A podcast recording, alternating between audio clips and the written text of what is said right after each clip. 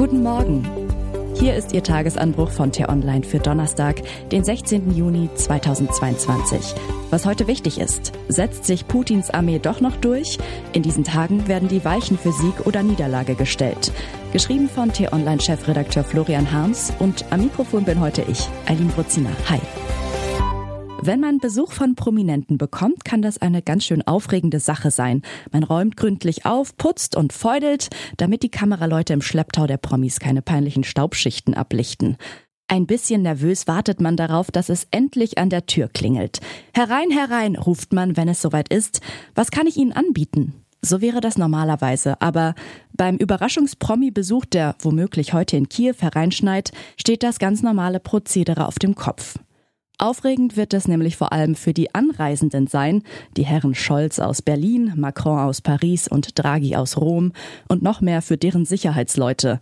Bei so einem hochkarätigen Besuch in einem Kriegsgebiet sollte über Tag und Stunde der Anreise strengstes Stillschweigen herrschen, doch seit dem Wochenende pfeifen es die Spatzen von den Dächern. An diesem Donnerstag sollen sich die Regierungschefs in Kiew treffen. Zumindest scheint das der Plan gewesen zu sein, bis die italienische Zeitung La Stampa ihn ausgeplaudert hat. Top Secret ist jetzt gar nichts mehr, höchstens Segretissimo, was eigentlich dasselbe heißt, aber auf Italienisch gleich ein bisschen lässiger klingt. Wir dürfen gespannt sein, ob die Besucher an ihrem Fahrplan festhalten oder zwecks Unberechenbarkeit lieber noch ein bisschen warten.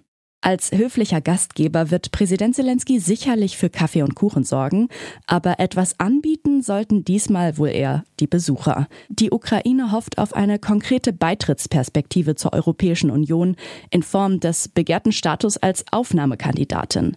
Die tatsächliche Eingliederung in die EU beschleunigt das jetzt nicht unbedingt, öffnet aber die Türen und auch die Schatullen der Union. Noch wichtiger ist dem ukrainischen Präsidenten jedoch das politische Signal. Wir sind nicht allein, lautet lautet die Botschaft, die er seinen gebeutelten Landsleuten vermitteln könnte.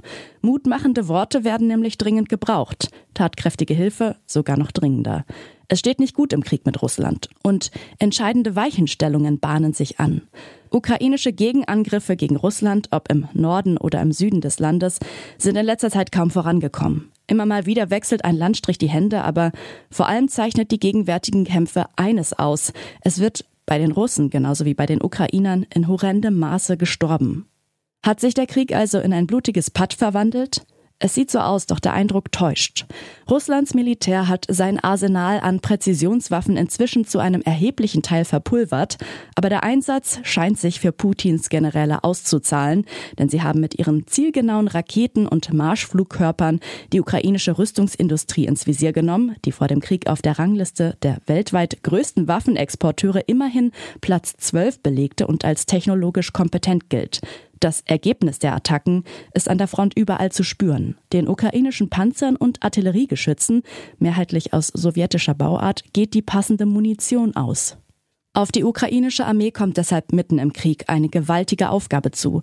Die Umstellung auf Westwaffen, von dringend benötigten Hightech-Raketenwerfern und anderer Artillerie bis hin zu Panzern. Wenn der Umbau der Streitkräfte zu spät in Gang kommt, wird die entstehende Lücke in der Verteidigungsfähigkeit den Russen den entscheidenden Vorteil verschaffen. Über Erfolg oder Scheitern entscheidet das Timing.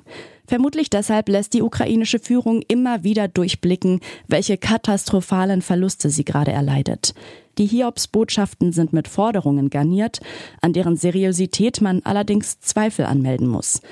Zelenskys Berater Mikhailo Podoljak legte eine Wunschliste auf den Tisch, der zufolge er mehr Panzer haben möchte, als Deutschland und Großbritannien zusammen besitzen und doppelt so viel Artillerie wie in sämtlichen US-Heeresdivisionen vorhanden sind.